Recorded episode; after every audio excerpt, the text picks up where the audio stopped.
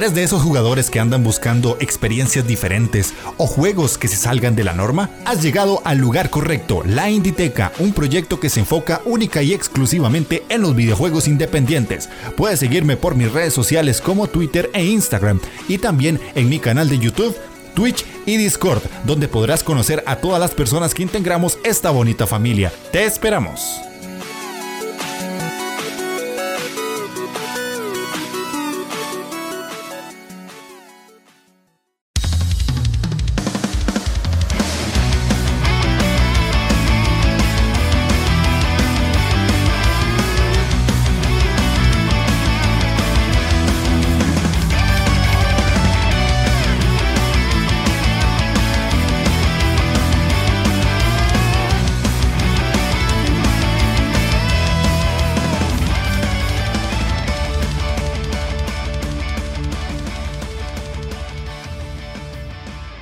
Sean bienvenidos a la Inditeca, el podcast donde normalmente un tico y un vasco les cuentan su pasión por los videojuegos independientes, pero hoy cambia la cosa y tengo un invitado también de España, pero que no es Gamelur. Así que la idea de este programa es contarles a ustedes de quién es XYZ Reviews, conocido más por el internet como Verdu, más para mí como El Verduras. Así que la idea de hoy es que ustedes entiendan un poquito del tema que vamos a hablar, que posiblemente ya vieron en el título, que es cubrir los videojuegos independientes como creadores de contenido, algo a lo que nosotros dos nos dedicamos. Y pues no quería dejar pasar esta oportunidad cuando conocí el canal de XYZ. Dije, en algún momento tengo que traerlo a la Inditeca. Me encanta el contenido que haces y me encanta cómo lo llevas porque es muy creativo, muy bien trabajado y tiene muchas otras cosas. Ya vamos a hablar de ese set que te montaste y todo para poder hacer eh, noticias y muchas otras cosas más, porque la verdad es que me parece un ejemplo a seguir lo que haces vos a nivel de programa y no quería pues que la Inditeca en algún momento no tuviera tu presencia. Tenías que estar aquí porque la verdad eh, admiro mucho tu trabajo y pues espero que la gente que no te conozca ahora después de este programa se suma, se sume a tu proyecto y pues obviamente aprenda de cómo es esto de cubrir videojuegos independientes. Así que Verdu, bienvenidísimo a la Inditeca y pues gracias por estar aquí. Nada, el placer es mío y, yo tenía ganas ya de, hablar contigo, de tener una conversación así eh, en tu podcast, porque me hacía mucha ilusión. Así que nada, muchísimas gracias por todos los halagos, la verdad. y nada, contentísimo de estar aquí contigo. Er, sustituyendo a Gamelur. La verdad que lo tengo ahí, tengo el listón alto, pero bueno, lo intentaremos. Sí, no, bueno, aquí más allá de lo que dije la introducción, es, un poco de, broma. Gamelur no pudo estar, la idea era que estuviéramos los tres, pero por situaciones personales él no puede estar en la grabación. Ahí le mandamos un saludo al, al bástico que forma el team, pero bueno, ahí en algún momento estaremos los tres, ojalá que se pueda. Esperemos que esta no sea ni la primera ni la última. Y para dar inicio con lo que es el programa, pues obviamente te voy a dar paso a que presentes tu proyecto, ¿verdad? Que nos contés y para que esa gente que no ha llegado a tu canal, pues se sume y entienda de qué es XYZ Reviews. Pues me gusta como dices XYZ, porque en, en LATAM se dice XYZ y aquí decimos X y Z. Ah. Y hay gente, hay gente que le llama incluso XYZ reviews. Más complicado todavía. la verdad es que el nombre lo puse fatal. Es malísimo para el SEO y para todo. Pero bueno, eh, básicamente lo que estamos haciendo ahora es un programa de videojuegos. Eh, tiene un enfoque bastante independiente, pero bueno, también tratamos los videojuegos AAA porque nos gusta un poco unir esos dos mundos, ¿no? Porque siempre hay como una segmentación muy grande entre, no, o me gusta lo indie o me gusta lo AAA. El equipo que somos nos gustan los videojuegos, ¿no? Es como que nos gustan todos. Entonces, pues nos gusta hablar un poquito de todo. Y es verdad que nos enfocamos mucho en lo indie porque, a ver, personalmente, por ejemplo, me, me, me, flipa, me, me encantan los indies. Y nada, tenemos un programa martes y viernes y ahora sábado también, estamos aumentando los horarios. Y, hablamos básicamente de, videojuegos, hacemos reportajes, cubrimos eventos, em, sobre todo aquí en España, ¿no? Porque nos queda como más, más fácil todo, todo lo que es la, eh, la cobertura, ¿no? Y hacemos muchas entrevistas, desarrolladores, un poco todo eso, pero en físico, lo hacemos en un estudio. decidí un poco, como yo me dedicaba toda la vida a la producción audiovisual, y a, hacer vídeos y todo esto, eh, pues, y, edición de vídeos, dije, bueno, voy a hacer un espacio para que los desarrolladores indies puedan venir, puedan hablarnos de su juego y tenerlos ahí físicamente. Ya sé que con el tema del COVID y todo esto es una apuesta un poco arriesgada porque no sabíamos si al final eso iba a ser posible, pero bueno, de momento se están dando bien las cosas y, y estamos, haciendo, estamos haciendo eso.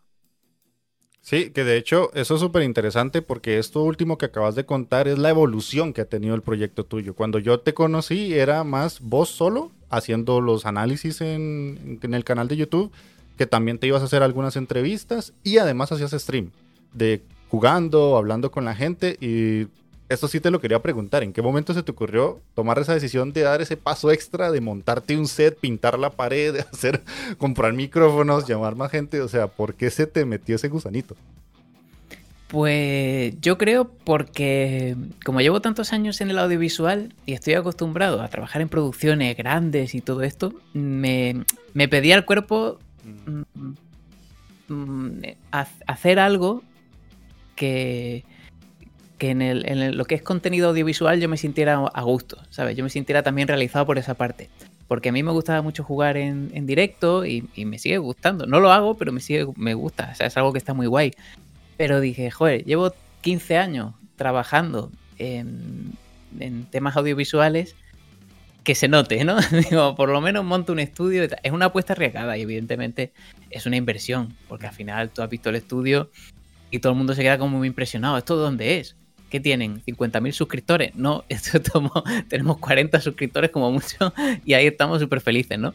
Pero eh, bueno, es que es al final es todo muy indie. Parece que, porque muchas veces, de hecho, se lo digo a la gente, ¿no? Que no os creáis que esto es aquí, que lo patrocinas marcas. No, no, esto es súper indie, lo que pasa que de hecho, la mesa la he hecho yo, la he barnizado yo, la he lijado yo, lo he hecho todo yo. El fondo lo hemos pintado nosotros a mano que parece que está bien, o sea, que como que hay presupuesto, pero en verdad es súper indie, es lo más indie del mundo. Pero sí, decidí básicamente porque, por eso, por, por unir un poco mi, mi, profesión, que es la parte audiovisual, con mi hobby, que son los videojuegos. Ok. Por, eso te decía que admiro mucho lo que haces, porque eh, el tomar esa decisión de montarse un set literalmente y hacerlo con tus manos no es fácil. O sea, eso lleva tiempo. Yo te seguí en el proceso cuando lo iba subiendo en Twitter y todo. Yo decía, ¿qué, está haciendo este loco? Porque cada vez se veían cosas más grandes y cuando ya vi la pintura en la pared fue como, un momento, aquí está pasando algo serio. Y ya cuando lo ves en la realidad, pues la verdad es que sí es algo eh, que se nota, tiene mucho esfuerzo y tiene muchas cosas por detrás. Pero bueno, Cerrando un poco eso, para quien no conoce el canal XYZ Reviews, puede hacerlo en el Discord eh, mío van a estar los links, en el post del podcast van a estar los links y en el post del Twitter también cuando publiquemos el video va a estar todo referido para que vayan ahí y conozcan a Verdu. Que para la gente que es de España, porque sé que me escucha mucho, está en horario agradable para ustedes. Sí, no tanto para LATAM, porque los sábados lo hacemos a las 10 de la mañana, que coincide creo que son las 3 de la mañana en México o, una cosa así, pero la mayoría de los días sí tenemos el horario de tarde en España, que es bastante... igual siempre subís todo a YouTube, entonces ahí está, uno lo puede volver a ver y todo perfecto. Sí. Pero bueno, entonces entremos al tema, que básicamente es cubrir juegos indie como prensa, creadores de contenido, podcaster, como quieran llamarlo. Al final esto no tiene un nombre en general, sino es el tomar la decisión de empezar a cubrir juegos independientes porque nos dio la gana. la pregunta que te tengo que hacer inicial es, ¿cómo se te ocurrió adentrarte en el mundo indie a nivel de creador de contenido? Es que, de verdad, lo has dicho tú, porque nos dio la gana, ¿no? Yo creo que es un poco... no, no sé si te pasa, es como... Él, intenta buscar la explicación muchas veces, evidentemente porque me gusta. Eso yo creo que eso yo creo que está ahí y que eso no se puede cambiar, ¿no? Si te gustan los indies y, dices, bueno, voy a hacer gameplays, pues ¿a qué vas a jugar? Pues a indies, ¿no? Porque es lo que te gusta y es lo que al final uno transmite.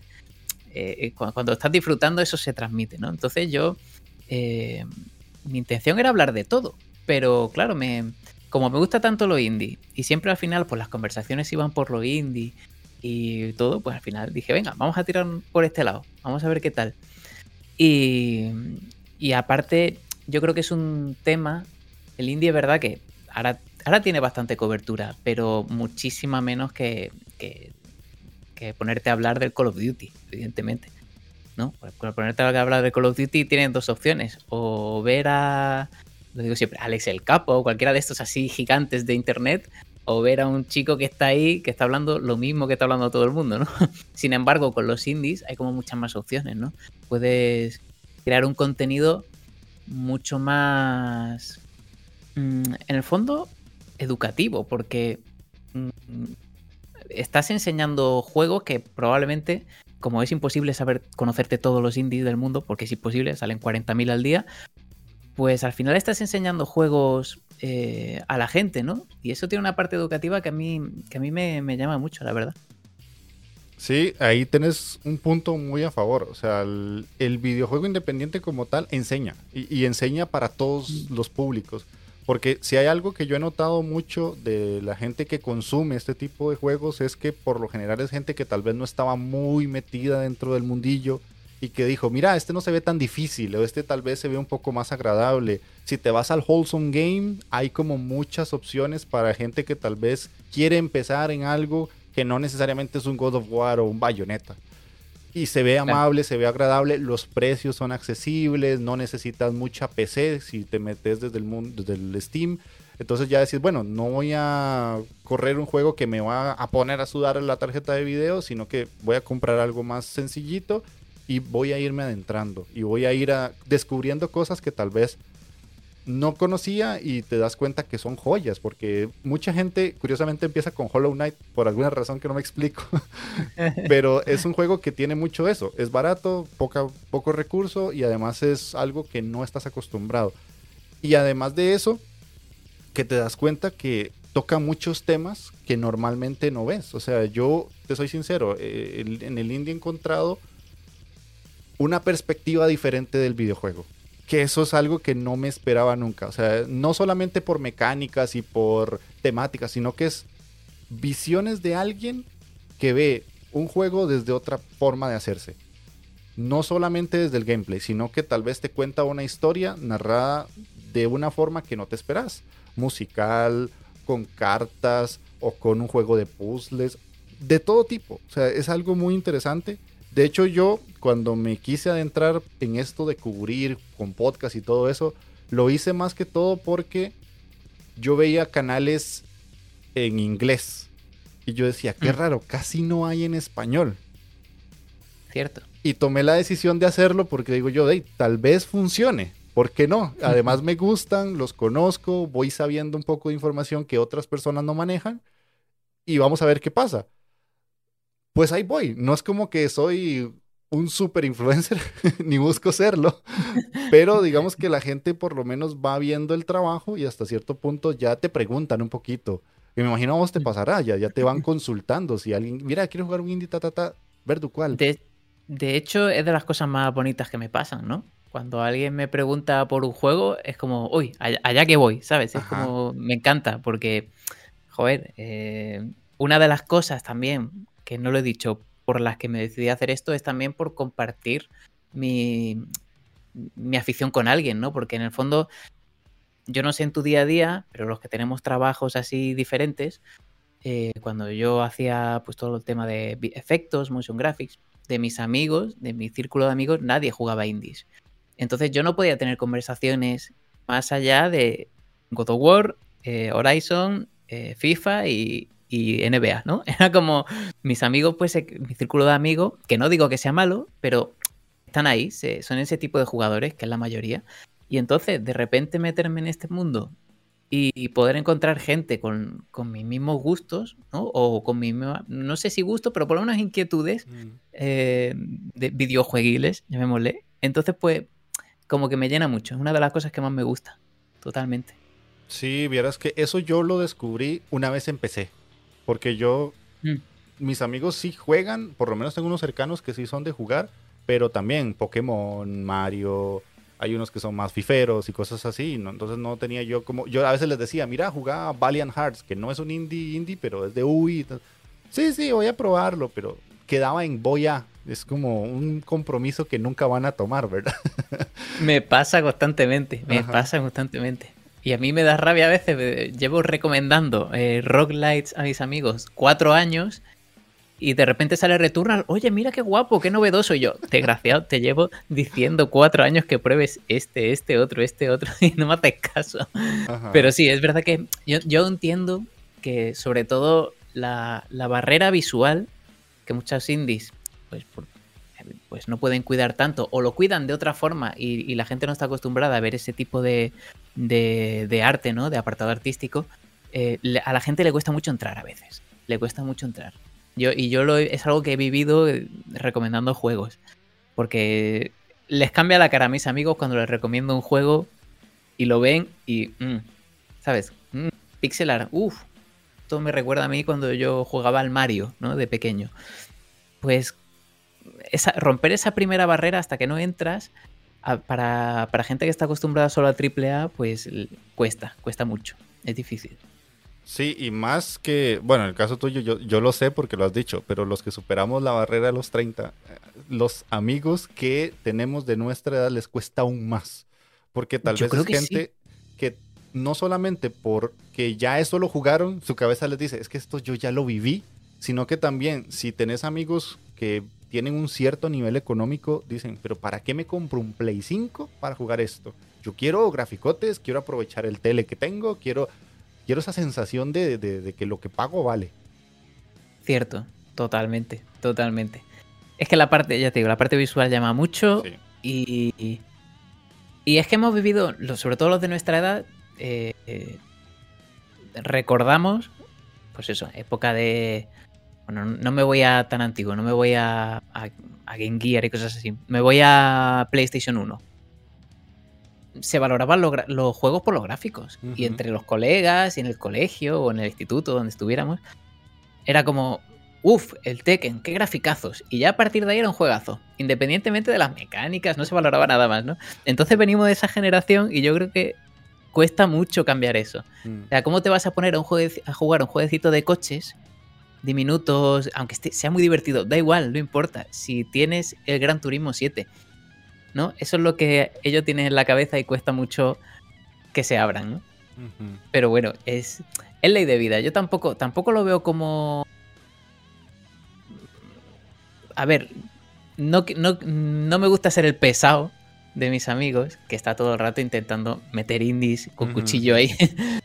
Pero sí que es verdad que, que, a veces te frustra, a veces te frustra.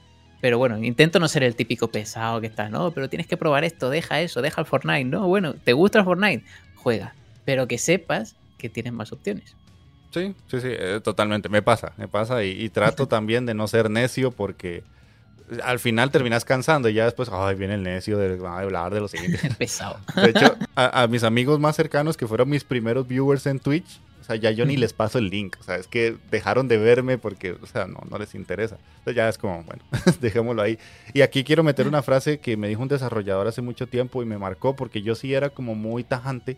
Vos dijiste, existe esa división de que o te gusta el indie o te gusta el AAA. Y yo sí era alguien que pensaba así hasta que entrevisté a Guillermo Castilla, que ahora trabaja en el Beat Studios, que me dijo, es que los AAA son necesarios para que cuando esos desarrolladores lleguen a empresas muy grandes y tengan puestos muy grandes y tengan conocimiento, salgan de ahí y formen sus empresas independientes. Es un ciclo que se necesita y él me lo dijo desde el punto de vista de España, porque yo le preguntaba en ese entonces que cómo veía la industria, no sé qué, y él me decía, es que necesitamos esa gente, necesitamos que ellos salgan y que se expongan y que traigan conocimiento al país para formar estudios y que ya ese ciclo se vaya cumpliendo y aquí también se genere trabajo y todo. Entonces yo decía, Cierto. esa forma de ser tan tajante mía estaba súper errónea, porque estaba viéndolo yo simplemente desde el punto de vista de jugador, no desde la economía ni desde la evolución social y económica del país. Y él me dejó clarísimo eso. Y tal vez mucha gente dice, ah, es que son indies. Pero es que muchas veces eso también es tu país como industria formándose y eso es algo que tal vez mucha gente no lo nota. Cierto, cierto. Hay que, yo por eso, de hecho, en el programa tenemos una sección que se llama Made in Spain, mm. en la que no es patriotismo, es simplemente intentar ayudar a la gente que tienes cerca. Que yo creo que es importante, ¿no? Porque, porque al final, si nos ayudamos entre todos, crecemos todos. Tanto los que hablan de indies como los propios desarrolladores que pueden tener una vida digna, ¿no? Entonces, eh, qué menos que ayudar a la, a la gente que tienes cerca. Yo creo que eso es bonito. Sí. Sí, sí. Y ahora que decís eso, te planteo ya la segunda pregunta, que con la primera nos alargamos bastante. ¿Cuál crees vos que entonces es el mayor reto al cubrir este tipo de juegos? Uf. Mm. Es complicada la pregunta. Es muy complicada. Pero reto. Reto para mí. De. ¿Qué me cuesta más? Vale. Yo diría que el mayor reto es enfrentarme a, a, ser claro con, los, con muchos juegos, ¿vale? Porque yo sé que, muchas veces eh, uno le pone toda la pasión y todo el cariño a un juego del mundo y, es lo normal y es lo lógico porque estás volcado todo el día 24 horas con un juego eh, durante un montón de, de, meses hasta que terminas el desarrollo, ya seas un solo dev o un equipo. Y a veces dar un feedback que, no es destructivo, pero simplemente constructivo, cuesta. No sé si te has encontrado en esa situación. Sí. Pero eh, porque sabes el cariño que hay detrás, ¿no? Entonces, pero también quieres que les vayan bien. Y para que les vaya bien, tienes que ser honesto. Tienes que decir la verdad. Y si, oye, el movimiento de personaje está mal, tienes que decirlo. Con buenas palabras, pero hay que decirlo. Entonces a mí me ha costado mucho siempre esa, esa parte, ¿no? Intentar eh, decir la parte negativa de esos indies, mm, decirla claramente, eh, pues eso, me, cuesta, por mi personalidad, por lo que sea, me cuesta como enfrentarme a eso, ¿no? Pero ya me voy acostumbrando y cada vez lo, hago y, y, sé que al final es bueno para, para los indies, ¿no? Sí, a mí me ha pasado muchas veces que tal vez me mandan una aquí y yo pruebo el juego antes de hacer un stream y digo, no, no me va a gustar. Pero vos en el stream tienes que hacer lo posible porque sea una situación agradable porque quien te ve no está ahí para que te vea decir palabrotas y, ah, esto es una cochinada, sino que de, tenés que hacerlo divertido. Pero ya con los desarrolladores como tal, a mí me ha costado otra cosa más lo que dijiste, que es demostrar credibilidad hacia el desarrollador. Me explico. Cuando uno pide una key, cuando recibís una key o cuando querés contactar a alguien para una entrevista, a veces cuesta porque, bueno, en mi caso yo tengo 500 y cacho de seguidores en, en, Twitch, 500 y pico en Instagram, o sea, no es un número muy alto, entonces el demostrarle a esa persona o a ese estudio que lo que querés hacer es simplemente porque querés digamos, hasta cierto punto, ayudar, aunque no es la palabra, digamos, potenciar lo que están haciendo es un poco difícil, porque ya dentro de la escena hay mucha gente que pide claves y todo para revender. Entonces no hay una confianza muy agradable entre quien crea contenido y quien crea el juego. Entonces a veces cuesta y tengo miles de correos que no me han contestado tengo juegos que tal vez me han llegado y por falta de tiempo no los he jugado, entonces la credibilidad también siempre está ahí como subiendo y bajando. Hmm. Pero es algo que hay que lidiar con ello, porque obviamente todo esto lo hacemos y a, mí, digamos, económicamente no me cae ninguna cantidad, más allá de vez en cuando en Twitch. Entonces, más por amor al arte. Pero también vos decís, es que yo quiero apoyarlos y quiero que ellos vean que hay alguien en Latinoamérica, caso tuyo en España, que les está dando una visibilidad que uno sabe que se merecen porque son buenas, buenos títulos. Pues fíjate, a mí em, me pasa que en España, eh, supongo que será por cercanía, me resulta muy fácil todo esto que cuenta. Mm. De hecho, eh, rechazo keys y tal porque muchas veces prefiero comprarlo para ayudar al estudio. Ahora, con los estudios que no son de aquí, sí que es verdad que, a ver, ¿esto qué es? Pues te contacta uno otro país que te pide una key para jugar, dices, entiendo que le llegarán muchas y no pueden estar comprobando todas, ¿no? Toda la gente que le envía. Entonces yo, bueno, esa parte, los desarrolladores de España no han tenido problemas. Sí he tenido problemas quizás con esos estudios que bailan entre el doble A y el indie. Mm. ¿Vale? Esos estudios que ya están a otro nivel, que ya sobreviven perfectamente de sus juegos y no tienen ningún problema, ni necesitan dar publicidad de su juego porque les va bien, han vendido bien y, ya están, todo lo que ganen es extra, digamos, ¿no? Con eso sí que he tenido a lo mejor una, algo un poco más de, de eso, de correos no contestados, de, de, oye, venís al programa, sí, sí, sí, vamos seguro que nos interesa, y luego no vienen. Ese tipo de cosas a veces pasa, duele y molesta, claro que sí. Pero bueno, tampoco ha sido anecdótico las veces que ha pasado, la verdad. He tenido suerte que de momento ha sido anecdótico.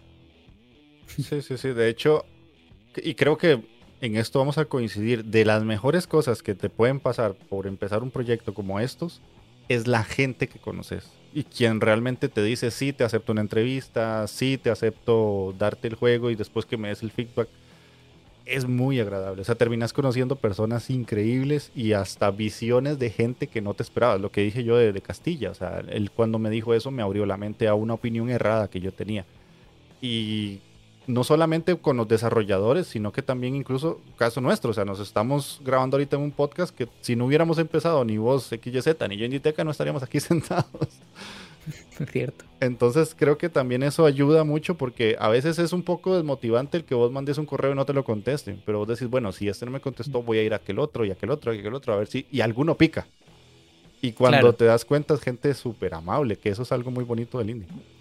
Muy bonito. Hay hay gente que es maravillosa. La mayoría de la gente que he conocido en el tema de desarrollo de videojuegos, 95% ha sido como maravilla, de verdad. De, recuperar un poco la, fe en la, en la, gente, de decir, joder, hay gente buena que solo quiere sacar su proyectito adelante y, ya está.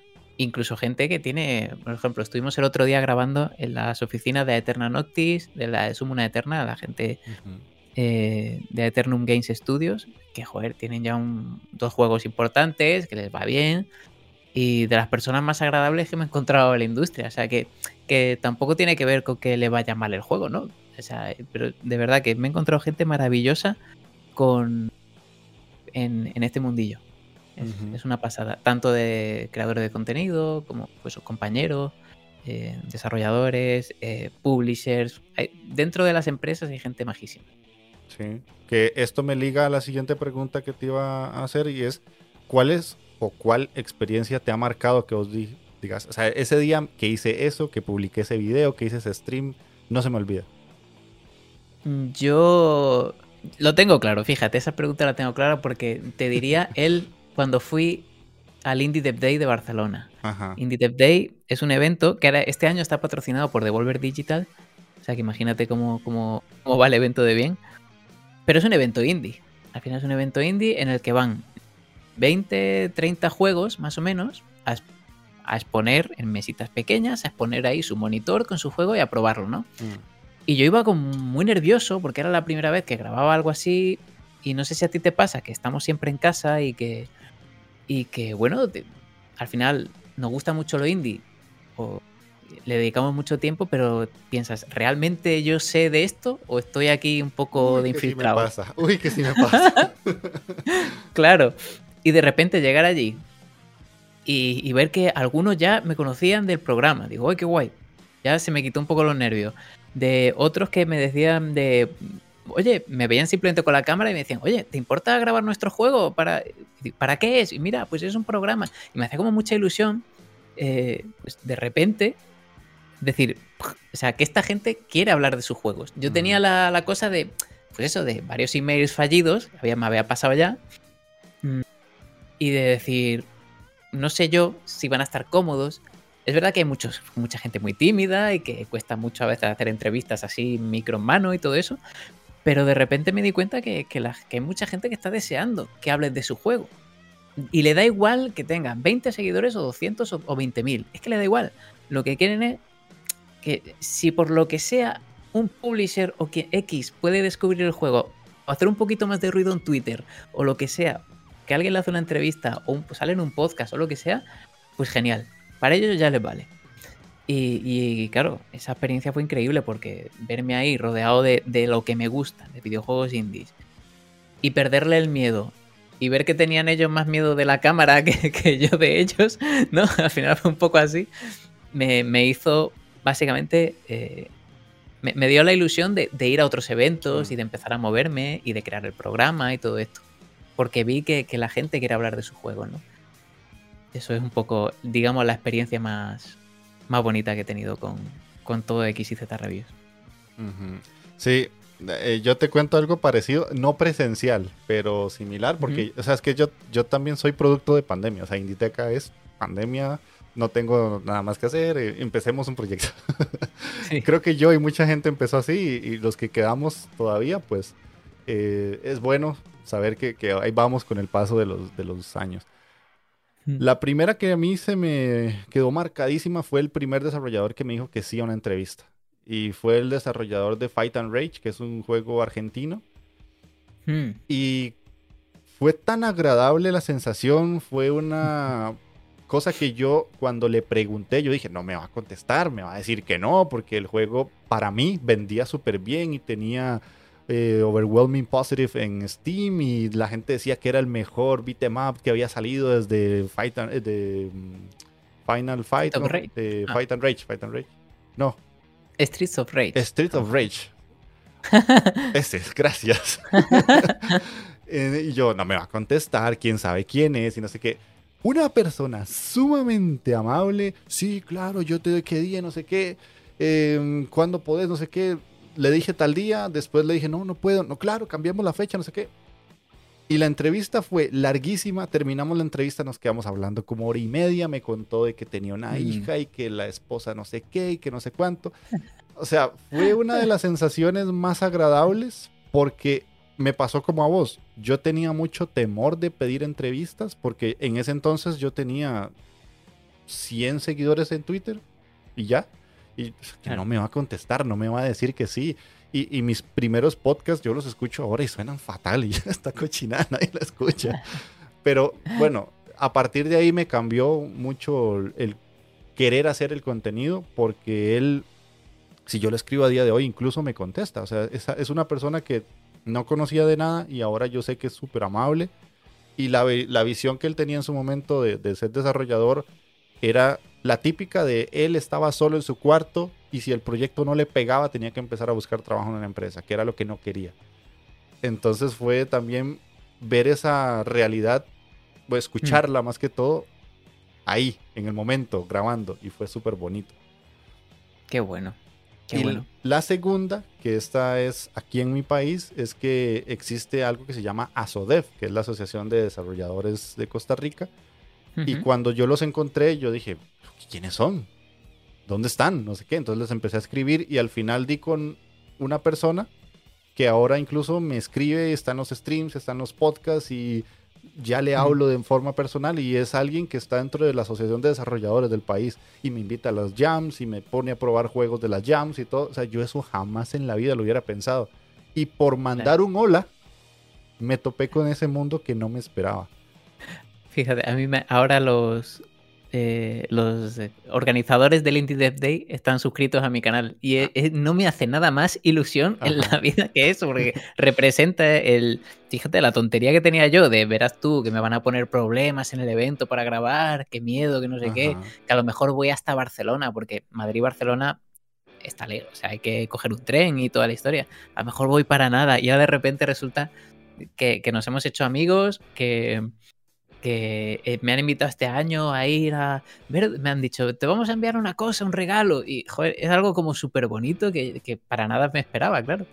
Como de repente ver que el miedo que tú tenías eh, estaba todo en tu cabeza, que todo lo demás era tontería. Totalmente mental, y lo puedo asegurar, y creo que somos un ejemplo de, que a veces nos ponemos nosotros mismos una barrera que, es tontera, porque nada más es mandar un mensaje, o mandar un correo o preguntar, mira, ¿quieres participar? Y sí, la gente casi siempre va a decir que sí. Ténganlo por seguro, nada más adelante. Cierto, cierto. Quiero hacerte una pregunta, muy ya cambiando de tema, que es con la escena indie en habla hispana. Porque obviamente los dos hemos cubierto hasta cierto mm. punto. Tal vez, no sé en el caso tuyo si es más España, me parece que sí. Pero ¿cómo la ves? ¿Cómo ves vos el potencial tanto de lo que has vivido ya, de quienes han entrevistado, cómo ves ese proceso de, desarrollo en industria española y si has tenido la oportunidad de contactar con gente de LATAM. Pues mira, en, si te cuento primero, en, España yo lo que veo es que todavía hay, hay un poco, bastante precariedad. en el sentido de que la mayoría de los, de los desarrolladores pequeñitos pues sobreviven pues viviendo en casa de sus padres o, y así poder dedicarle al proyecto su tiempo o trabajando de otra cosa, ¿no? Es, la, mayor parte del mundo está con eso, ¿no? Pero sí que es verdad que he visto mm, ya varios equipos que les va medio bien, digamos que tiran, que, que, cada año que pasa veo que les va mejor. ¿Entiendes? gente que ha sacado un primer juego, que ya está con el segundo y, y, que para el segundo ya tienen publisher, a lo mejor para el primero no. Y, y, eso sí que veo que va, que va como creciendo, que va... Porque a mí lo que me interesa realmente, aparte de que salgan buenos juegos, es que la gente que tengo a mi alrededor viva, bien, mm. en buenas condiciones y trabaje, eh, trabaje bien. Me decía un amigo, si, si tienen aire acondicionado no son indies, ¿no? Lo dice de broma, ¿no? Pero es un desarrollador que, es majísimo.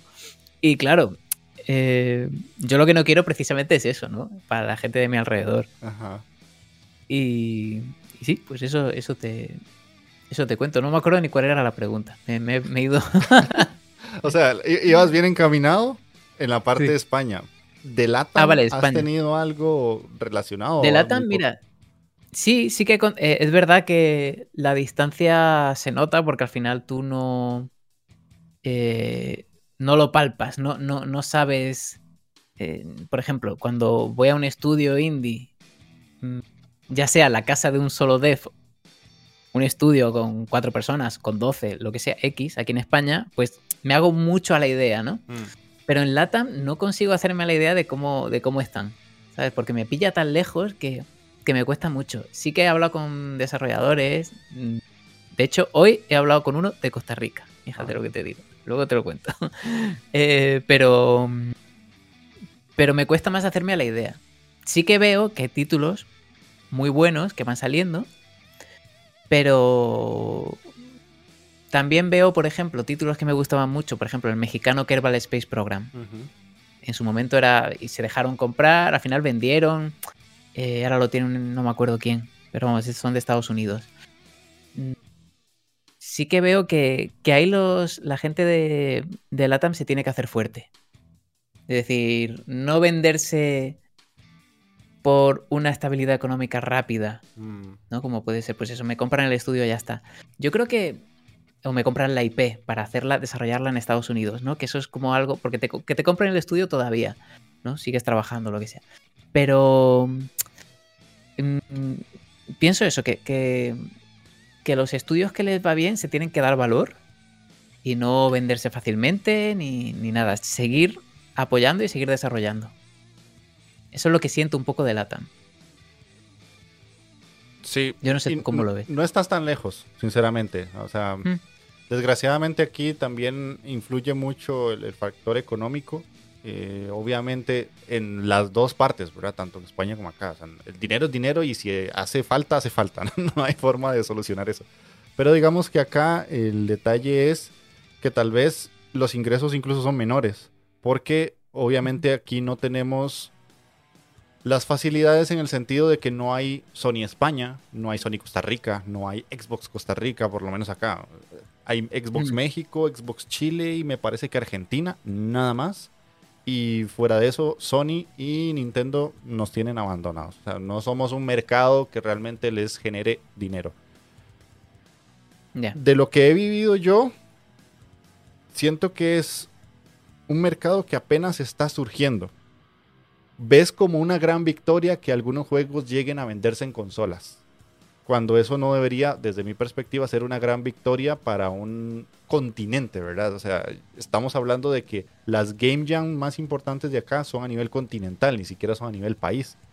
Haces la Jam en país para que el ganador se vaya a la continental.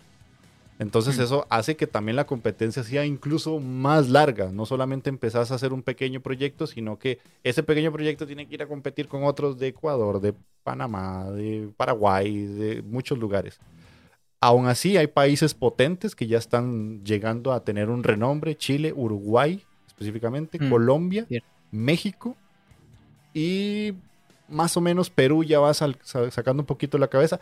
Brasil básicamente es casi, casi que indiscutible que está en el top, porque ya hay juegos que están hasta en Game Pass, están en muchas consolas, hay empresas que ya son conocidas, que ya vos decís un Joy Masher, ah, ya sabes más o menos quién es. Claro. Porque Brasil sí tiene como una historia de videojuego diferente, porque ellos tuvieron que empezar a desarrollar cosas porque no les llegaban consolas por alguna situación y se hacían, la famosa Master System 2 está en Brasil porque ahí como que surgió de alguna otra manera y hay como otro tipo de, de forma de verlo. Pero yo siento, desde acá sentado, yo siento que España está aquí y la TAM está acá aunque puede ser que no mm. parezca, ¿verdad? Vos me puedes llegar a decir, no, Jeff, estás detrás del palo. No, no, no estás. claro, también es que estamos comparando un país con un continente prácticamente. exacto. Entonces, entonces, si lo miras así, claro, evidentemente hay diferencia. Y aquí, ayer, no, ayer no, antes de ayer, precisamente, estuve con la gente de, Brainwash, por ejemplo, mm. de Brainwash Gang, que, joder, eh, y ellos eh, tuvieron un anuncio de un juego en el en el este, en el, en el evento de Geoff Keighley, ¿sabes? En el, en el último evento, ¿cómo era? El Summer Game Fest, creo que fue. No, fue en el, en el Tokyo Game Show. Bueno, el Tokyo Game Show es Ah, no, perdón, en la Gamescom. Ah, Gamescom. Es verdad. Y, y, y joder, mm, ojo, tener un, un, anuncio de tu juego ahí ya es que estás aquí arriba. Sí. Es decir, eh, igual, muchísimos juegos. Eh, la gente de. Tenemos a The Game Kitchen con Blasphemous y una incubadora que ha hecho. Tenemos, qué sé yo, tenemos un eh, la gente de Erevan que también salió en el evento de Xbox pasado del Summer Game Fest. Tenemos como muchos juegos que están ahí bien. Endling, Extinction is Forever, el del zorrito. Temtem, que salió hace súper poco, que son de Madrid. Estuve igual, en el mismo evento estuve con la de, una de las desarrolladoras. Eh, Call of Duty, no sé, hay como un ton de juegos que luego lo piensas, lo pones en perspectiva y dices, joder, esta gente sí que está, está top, está, arriba. Pero tampoco es lo que predomina. Ajá. También me acuerdo Soldiers que les entrevistamos también, la gente de Soldiers. Mm, no es lo que predomina. Lo que predomina es muchísimos juegos muy pequeños que lo veo en los eventos, que están buscando financiación como locos y que muy probablemente no la encuentren. Mm. Eso también. Que eso suele pasar, suele pasar, por desgracia. Yo acabo con un montón de tarjetas de los eventos, con un taco así de tarjetas, normalmente, y, luego la miras, pasado un año, buscas las direcciones y tal, y la mayoría de ellos ya ni existen. Mm. O sea que eso también pasa aquí, pasa mucho. Sí, sí. Mucho. Ya te digo, o sea, lo, que yo más, y creo, y eso obviamente es una, percepción errónea, es que allá parece, o sea, como que es como, ah, qué mm. diferente, pero no, somos iguales, o sea, estamos en un mismo punto, tal vez por algunas situaciones o por algún tipo de marketing o de empresas que hay allá, ah, se llega a un punto un poco más lejano. Pero acá mm. eh, sí se puede, o sea, hay juegos de mi país que incluso están en Play 4, Play 5, o hay empresas que han contratado como tipo outsourcing, eh, compañías de acá para que hagan juegos y uno no lo sabe, simplemente hasta el rato ves una noticia que sale, o sea, es lo mismo, exactamente lo mismo. ¿Qué me lleva a la otra pregunta que te quería, que quería hacerte? ¿Dónde crees entonces que deben reforzar los indie devs para llegar a más personas, para saltar esa barrera? Mira, el... estuve en un evento en Málaga, Game Police, y estuve hablando con eh, el CEO de, de, Game Kitchen, la gente de Blasphemous, con Mauricio. Y mm, es que, y él es productor, productor de un estudio indie que empezó como muy indie. Y desde el principio hubo un productor. Es que yo creo que lo que les falta a los indies es, sí, es importante dedicarte al juego, pero también es importante tener a alguien que haga la producción. Y que se dedique también al marketing y, y a mover el juego, a moverlo mucho contactar con influencers, una figura que esté solo para eso. Contactar con influencers, contactar con medios, importantísimo que los medios, pues eso, recibir notas de prensa, todo eso es súper importante. Cómo hacer bien una nota de prensa, como, digamos, todo ese marketing hay que hacerlo muy bien. y, y, hay que, y hay que hacerlo, y hay que ser muy pesado. Porque al final, mm, por ejemplo, en el programa tenemos, tenemos gente que escribe en muchos medios Tengo a Raquel Cervantes, que escribe en 3D Juegos. Tengo a Regas, que escriben, bueno, dirige Navi Games. Y en Navi Games, por ejemplo, es una página pequeña, pero Regas es el que lleva los emails y recibe un taco así al día. Regas, emails, pues a punta pala, muchísimos. Eh, para que alguien se fije en tu juego, medio se fije en tu juego, necesitas ser muy pesado y moverte por eventos, tal. Pues para eso tiene que haber una persona dedicada a ello. Es verdad que dice, bueno, si es otra persona es más dinero para repartir entre. Pero es que si no, tú puedes hacer el juego más bueno del mundo que si, que si lo pones en Steam y ya, ahí se queda. Si quieres mejorar realmente, tienes, necesitas un productor barra agencia de marketing barra lo que sea. Si no puedes permitirte agencia de marketing, es un productor. Un productor que te mueva el juego, que te lo mueva. Antes de salir, todos los wishlists, todas esas cosas. Que vaya a todos los eventos, mil tarjetas, que vaya a, pues eso, contacte con publishers, contacte con, yo qué sé, con todo, con influencers, con todo. Y eso es súper importante. Sí. Yo es lo que he hecho en falta de lo, sobre todo aquí en España. De, por ejemplo, yo entro a veces en, voy a un evento, veo un juego que me gusta mucho, digo, hostia, me encanta, qué guay. Yo si ese juego me gusta, yo se lo envío a, mis publishers, o sea, a los publishers que yo conozco, que he entrevistado, a Tesura, a, quien sea, ¿no? Pues cojo y digo, ah, pues este juego, este juego, mírate este juego, este juego y este juego, que los he visto en este evento y, verás. Por eso el tema de ir a eventos, de hay que hacerlo, porque es importante, es importante, por lo menos aquí en España. Y, y, muchas veces no tengo contenido yo para mi programa, no sé si a veces te pasa, y, te llega un email de alguien, un DM en Twitter, con, oye, que estamos haciendo este juego, míratelo. Diga, ah, vale, perfecto, me das contenido para hablar y encima pues te hago bien a ti. Entonces, esa figura creo que es importante, la de productor. Sí, uh, o sea, diste en la tecla. Yo te iba a decir casi que lo mismo. Tal vez tal vez le sumaría otras cosas. Entre esas, un project manager, que parece mentira, pero el tener un orden de hacer las cosas y un objetivo es sumamente importante posiblemente cuando uno piensa en un estudio independiente, a la escala más baja siempre es como el programador, el diseñador y que alguno de los dos hace música y hace relaciones este, de marketing y listo.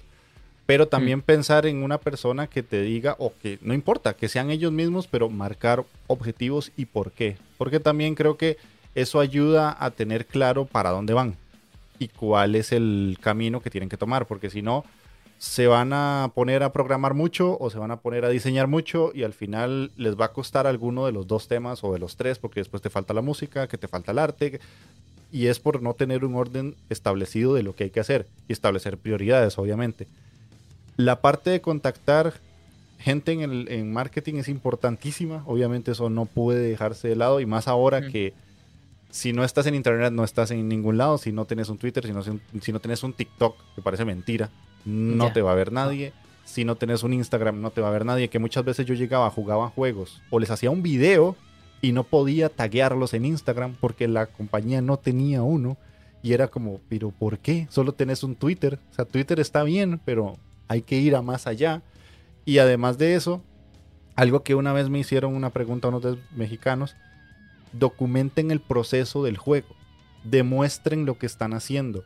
Porque ahorita están con el progreso del juego y están haciendo el juego y el objetivo es el juego. Pero ¿qué pasa si el juego no pega? ¿Qué pasa si el juego no vende como querían? Por lo menos tienen una cartera de videos que pueden llevar a otras empresas y mira, yo hice esto y esto y esto y esto y tal vez desgraciadamente el estudio no pegó, pero pueden contratarte en otro. Porque hmm. demostraste lo que tenías que hacer. No, no solo demostraste el juego, ya el producto finalizado, sino que demostras todo lo que venís haciendo todo el progreso de tu trabajo, cómo se hizo el arte, cuántas personas trabajaron con vos, quién hizo qué, por qué lo hizo, cómo fue evolucionando desde un boceto hasta un modelo 3D que llegó después a gameplay. O sea, todo eso es importantísimo y eso se los digo porque hay desarrolladores estadounidenses y británicos que lo hacen mucho. Casi siempre hay que mirar a Estados Unidos y a habla inglesa y replicar. Es casi que lo que funciona. Es una fórmula que para los que hablamos español siempre va a ir al punto acertado. Pero yo siento que lo que dijiste vos, la parte del productor y el marketing es tremendamente importante. Más que ahora, existen muchos juegos de muchos géneros parecidos. Entonces, ¿por qué tu juego, tu roguelike, tu Metroidvania es mejor que el del otro? Eso es sumamente importante. Es difícil. Y, retomando un poco un apunte sobre lo que tú dices, de, que ibas a taguearles en Instagram y no estaban. Eh, a mí me ha pasado de que me contactó, no diré quién es, pero me contactó un publisher, me dijo, oye Verdu, he visto que has entrevistado a este juego, ¿tienes el contacto de ellos? Porque te metes en Twitter y tienen los DM cerrados y no tienen ningún email, mm. no tienen página web, no tienen nada. Y es como, a ver, estáis buscando publisher vosotros que os quieren contactar y no tenéis nada abierto, ni siquiera tenéis puesto el email, poned el email, poned, abrid el DM en Twitter y, y poned, aunque sea una cuenta de Instagram, aunque no tengas fotos, pero la tienes ahí con tu nombre y tu email y tal, por si acaso alguien te contacta, ¿no? Que, mm, no sé, que, y eso un, alguien de, que se dedique a mover redes y tal, lo hace. Por eso digo que es tan necesario. Te puede intentar contactar a alguien y, ni siquiera poder hacerlo, ¿no? Que me ha pasado. Sí, sí, sí. Pero bueno, ahí ya cerramos un poquito el, tema de, cubrir, porque básicamente acabamos de mencionar muchas cosas, ¿verdad? Desde cómo empezamos nosotros, qué es lo que hemos ido haciendo y qué mm. es lo que nos incluso ayudaría, porque creo que lo que acabamos de decir a nosotros mismos nos daría un apoyo de decir, ah, mira, si quiero contactar a Inditeca Games, ¿dónde está? ¿Cómo está? ¿Por qué está ahí? ¿Qué hace? ¿Qué no hace? ¿Verdad? Eso es importante. Antes de cerrar el programa, obviamente no te iba a traer acá sin hablar de juegos. Por favor. E-, era tremendamente necesario. Entonces, yo te pedí que tuvieras una listita de tres, de tres juegos que querés recomendarle a la gente, que os digas, Verdu recomienda esto porque es joyita. Vale, vale. Pues yo creo que estando donde estamos, aquí en, en Inditeca con, con, Jeff, no toca otra más que recomendar una demo, porque no tiene juego todavía, de un juego costarricense. Ojo. Que se llama Planet Cube Edge. No sé si lo conoces, pero si no lo conoces, estás tratando en hacer una entrevista porque es lo mejor que he visto en mi vida. O sea, he probado la demo hoy mismo, precisamente porque un desarrollador lo ha puesto y ha dicho, ojo, mirad este juego que, he conocido en el Tokyo Game Show. Y me, ha encantado, ¿eh? Es una demo eh, espectacular. Es el típico juego de correr y disparar plataformeo, pero es tan satisfactorio, tiene un apartado artístico tan bonito que súper recomendado. Planet Cube Edge. y por eso te, he dicho que hoy he precisamente hablado con un, alguien de Costa Rica, porque había hablado con esta gente. Okay, que les he preguntado un poco, porque ya te digo, tienen 300 seguidores en Twitter y el juego que tienen, de verdad, es el típico que, ahora no suena nada, mm. pero que dentro de un tiempo les irá muy bien seguro porque el juego está muy bien. Anotado para jugarme la demo y para buscarlos. Te va a encantar. Ya verás, ya. Luego, luego me cuentas. Y si la gente. ¿Esto dónde lo subes? ¿En, YouTube? YouTube, en iBox y en Spotify. Pues si la gente lo prueba, que deje los comentarios en YouTube o en, o donde sea, pero es, maravilloso, de verdad. Súper recomendado. Eh, luego, por otro lado, te digo los tres así seguidos. O si querés, te digo yo primero uno. Ah, sí, sí. Para, claro, claro. ir haciendo. Bueno, yo lo acabo de terminar y mm, no he hablado de él y creo que este es el mejor momento de hacerlo. Metal Hellsinger me parece una de las cosas más increíbles que he jugado este año. Es uno de los juegos más hechos para mí de los últimos años. Metal y un Doom-like. O sea, yo soy metalero de hace muchos años, pero ya es metalero de esos de hueso colorado. Y cuando vi los vocalistas que salen en el juego del The Tribune, de Ark Enemy, del Lamb of God, y este, de System of a O sea, ya, ya ahí era ganador. Pero era, ok, ¿qué tan buena es esta fórmula? Metiéndole la parte jugable. Y es que es una delicia. O sea, e, es, entras en la zona, literalmente. O sea, es un juego que te lleva a que estés vos con el juego y todo lo que está a tu alrededor no existe. Es pa, pa, pa. Y llevas el ritmo. Y como es metal, es algo súper emocionante. Es como que agarras, matas, disparas, cargas, agarras un, especial, lo pones última y te atacan dos, tres bichos, te giras, ta, sigues matando y pam, pam, pam, pam. Es un ritmo brutal. El juego es relativamente corto, tal vez se pasen unas tres horas. Se puede alargar y además te mete un nivel extra que lo puedes volver a jugar con mayor dificultad. Y la verdad es que me parece una delicia. No sé si vos lo has jugado lo tengo instalado porque está en Game Pass. Que bendito Game Pass a los indie lo que nos está dando, ¿eh? A los que nos gustan y a los estudios. ¿eh? Poco se habla de eso porque, madre mía. es un salvavidas, ¿eh? Sí, sí, La gente que conozco que tiene su juego en Game Pass es un salvavidas de indies, eso. Sí. Em, no he jugado, pero tengo muchas ganas. Es verdad que la pregunta que te quiero hacer es si no me gusta mucho el meta o no es mi género, eh, ¿sigue siendo recomendable para gente que no le guste? Totalmente, porque no son canciones muy grotescas, digámoslo así. O sea, e, es, muy cañero, sí, pero tiene un ritmo muy agradable. Es como, como un rock muy movido y hay partes en el que la canción es vocal, no solamente gutural. Entonces es como más agradable porque estás. o sea, hasta empezás a ya tararear. Y hay momentos donde si perdés un combo, la voz del vocalista desaparece, pero sigue el riff. Entonces, como. y eso te mete. Entonces, recomendado para quien no es muy metalero, la verdad. Qué guay. Pues lo probaremos. Eh, el siguiente que te quería decir yo es. Que seguro que lo conoces porque lo pongo en todos lados en Twitter, y todo el día con el juego, que es Blind Fate Edo Yami. No sé si lo, acabo de comprar. Hoy. ¿Lo acaba de comprar? No. pues Blind Fate de Donoyami es un videojuego hecho aquí. Bueno, está hecho mitad España, mitad Italia. Mm, son cuatro. Son cuatro personas. No son más. Parece que, parece, cuando tú ves el juego dices, uy, este es un equipo de 15, 14 personas. No, es un juego hecho por cuatro personas. Eh, básicamente, ¿cómo lo explico? Es un plataformas bueno, scroll horizontal. Hack tiene una parte de hack and slash, pero tiene una parte de. de pues muy souls, de, defender, atacar justo en el momento adecuado y todo eso. Y eres un cyborg samurai ciego en el que vas eh, descubriendo la forma de los enemigos a través de los golpes que le vas dando. Ah. Que tú, como eres ciego, golpeas a los enemigos y vas descubriendo la forma de ellos, ¿no? Tú al principio no los, no los ves. Entonces solamente los oyes, los hueles o los sientes a través de un sensor térmico. Y vas cambiando entre, esas habilidades para, para, detectar enemigos, para detectar un objeto, ¿no? Para detectar una salida, a lo mejor, de un mapa, de lo que sea. Tiene su árbol de habilidades, tiene, bueno, eh, es un juego que, yo le tengo mucho cariño porque fue el primer juego que entrevisté con XZ ah. Reviews y ha salido hace tres días, ¿no? O por ahí, dos, tres días, por ahí. Sí. Por eso, pues eso, Blind Fate Edo no Tiene un nombre muy raro, pero es de folclore japonés, así, pero, pero está muy guay. Que de ya me contarás qué te parece. Este lo compré por tu culpa, porque cuando estaba viendo tu programa, creo que fue un viernes, que estaban repasando los lanzamientos del mes, yo no me acordaba que iba a salir. Entonces yo decía, este mes es el de Metal Hellsinger, porque sale. Pero estaba repasando la lista vos y dijiste Blind Fate. uy, ¿qué sale? Sí, es cierto.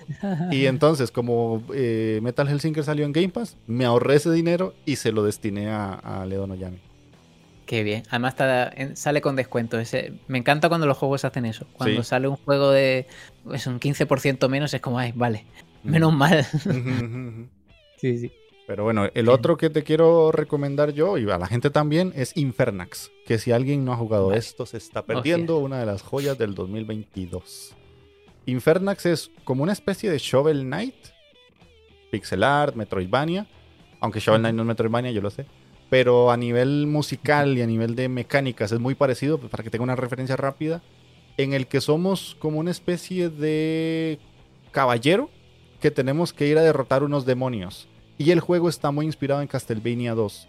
¿Qué es lo interesante de esto? Que el personaje va a jugar en dos momentos, tanto en el día como en la noche.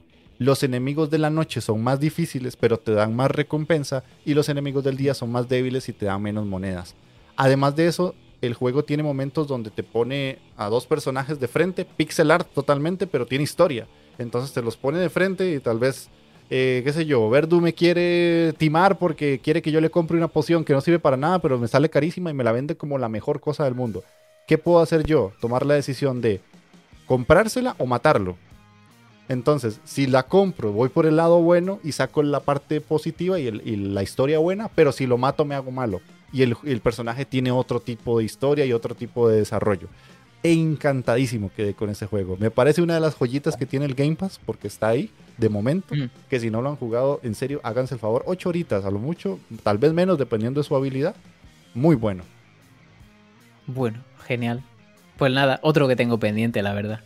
Es que pasa una cosa, pasa una cosa con los indies y es que es imposible jugar a todos. Es eh, imposible. Mira que yo juego a indies raros y a historias y, aún así, pues claro, no, me da la vida para jugar. Y encima ahora que con el programa tengo que jugar a triple A también, pues ya ni te cuento. sí, sí, te entiendo. Pero bueno, eh, el siguiente que tenía yo, seguro que lo conoces, también está en Game Pass, fíjate. Pero lo, digo porque me lo recomendó un amigo y, y me enganché es el típico juego que engancha. Es Vampire Survivors. Seguro que lo conoces. lo conozco, no lo he jugado. Pues no juegues porque es una droga. Te quedas enganchadísimo. Es el típico juego en el que tú tienes un personaje que simplemente mueves con el joystick. Ya está. Es, y, él va haciendo los ataques. Mm. Entonces tienes que ir esquivando enemigos, van viniendo hordas y hordas de enemigos y el personaje va atacando solo. ¿No? Siempre, siempre ataca solo. Entonces, depende del personaje que hayas cogido, depende de las habilidades que vayas desbloqueando, porque cuanto más tiempo aguante, pues más habilidades desbloqueas. Eh, pues, pues eh, ataca de una forma o de otra, ¿no? Y mm, es, un juego pasivo, realmente. Tú no atacas, tú no, tú no das a la X o a la círculo o cuadrado o lo que sea para atacar. No. Tú simplemente estás y te mueves. Te mueves por ahí. Vas cogiendo cofres, vas cogiendo gemas que sueltan los enemigos para mejorar tu personaje pero en ningún momento tienes que atacar tú. Y es un juego que relaja mucho, en el fondo. Porque llega un momento en el que te vuelves un poco Dios. Y te empiezan a venir enemigos y tú estás en el centro ahí quieto diciendo, Dios, están muriendo todos y tú quieto sin tocar el mando y todos muriendo. Es muy feo, es un juego muy feo. Es eh, indie feo, creo que es de un, solo dev. Pero ya, ya os digo que engancha mucho. Muchísimo. Es un, es un vicio. Y luego tiene mucha. mucho de desbloqueo de personajes. Mm, si sabes combinar las habilidades, esas habilidades evolucionan en otras diferentes. Digamos que tiene profundidad, que no es simplemente eso, sino que es un juego que, ojo, tiene, tiene mucha profundidad. Pues esa es mi, mi recomendación. Sí, ese mucha gente me lo ha recomendado, no sos la primera persona. Y mm. yo no lo he querido instalar por lo mismo, porque me dijiste, es que es un vicio y ya tengo uno que por culpa de Gamelur, que se llama House Flipper, que esa vaina no... Ah, uy Dios, sí, sí, he caído. He caído en Es que House Flipper, o sea, uno dice, esto es una estupidez, como voy a arreglar casas y esto va a ser divertido. Divertido es amares. es increíble. ¿No llega al límite del cookie clicker? Que ese ya es eh, otro vicio que dices, pero ¿qué hago aquí? pero, pero también engancha mucho, sí. Sí, sí, sí. Pero bueno, entonces lo, voy a dejar ahí, tal vez en diciembre, que ya tengo más tiempo libre por vacaciones y todo. Y del último que te quiero mencionar es Turnip Boy Commits Tax uh. Evasión. Esto es una cosa hermosa hecha por quién sabe quién. Se le ocurrió hacer un nao en una ciudad de yo diría mata carnívoros. Porque el juego es como una versión opuesta a un vegetariano. Porque literalmente el, el Nao vive como con animales, pero es lo que él tiene que matar. O sea, y él, tiene que pagar los impuestos a un alcalde que le quitó su casa. Y el juego es un Zelda-like, de vista isométrica, y tenemos que ir a buscar mazmorras y todo. Pero es una de las cosas más divertidas que he jugado este año. O sea, ilógico como él solo, hilarante y con un montón de comedia. Cortito, creo que me duró como 4 o 5 horas. Es bastante estúpido en su premisa, pero es muy bien ejecutada esa premisa. Entonces, básicamente sos un nao, que es como si fueras Link, pero a la vez es un nao. Y tenés que ir matar, matando bichos y tiene como ciertas frases también donde es eso, es como, como si el mundo fuera al revés, como si el vegetariano fuera lo normal y el carnívoro fuera lo extraño. Entonces, a veces hay que matar gallinas, hay que matar chanchos y, los mata un vegetal. Entonces todo tiene como palabras y juegos de palabras con vegetales y cosas así. Increíble, sumamente divertido. Es increíble ese juego. El, me acuerdo del alcalde cebolla. El alcalde cebolla, sí. Hay cosas muy divertidas. Los diálogos, ¿verdad? Qué divertido es. Qué divertido. Las misiones, los minijueguitos que hay de repente de absurdos. Es todo muy absurdo, muy divertido. Me encanta. Eh, eh, si, si querés jugar algo así como tonto, que vos digas, no quiero pensar, nada más quiero reírme. Ese. Tiene un nombre muy, muy largo, eso sí. Búsquenlo como Turnip Boy, con P, Turnip Boy. Les va a salir, porque el nombre sí es sumamente largo. Hmm. Pero bueno, una hora después, se me hizo ah. corta, terminamos el, podcast. Eh, espero que te haya gustado la experiencia, espero que la hayas pasado bien. Mucho, mucho. Ojalá estuvieras tú por, Madrid para, para, para poder traerte a ti al estudio algún día. Eh, es una idea que tengo. O sea, España me reclama, te soy sincero. o sea, sí, bien. Hay, muchas formas en las que tengo que ir, no solamente por, por la parte del podcast y los indies, sino que hay muchas cosas que quiero ir a visitar de España. Algún día iré, ojalá que pueda visitarte, pero sí, ojalá que la gente le haya gustado el programa, se haya divertido, haya pues visto una forma de cubrir los videojuegos independientes que tal vez no conocía, ¿verdad? Una cosa es ver nuestros videos, los streams, pero lo que hay detrás es otro mundo totalmente. Y obviamente no te vas a despedir sin decirle a la gente dónde te puede conseguir, ¿verdad? Eh, ¿Dónde me pueden ver? Sí, claro. Vale, pues sobre todo en Twitch. Últimamente solo Twitch. En twitch.tv barra XYZ Reviews. Mm. XYZ Reviews. Es que puse un nombre muy malo para, para hacer promoción, la verdad. Pero sí, ahí básicamente tenemos YouTube y, Twitter y, todas esas cosas. Así que si os apetece echar un vistacillo, invitadísimos, invitadísimas estáis todos. Listo, entonces ya saben, incluso los links van a quedar en el post del video, en el post del tweet, en el post de todo lo que vaya a llevar este programa para que vayan a conocer a Verdu y al equipo que tiene, porque ahorita él estoy con él porque es a quien más he conocido, pero está él y tres personas más que lo apoyan y toda la comunidad que tenés alrededor. Así que muchísimas gracias por venir a la Inditeca. Espero que no sea ni la última ni la primera y nos veamos más por acá, tal vez en otros temas y si no a final de año con algún topcito de los mejores indies que vayamos jugando o algo así, que sería interesante. Y pues bueno, a la gente que nos escuchó, espero que se haya divertido y ya saben, sean uno con el indie. Chao, chao.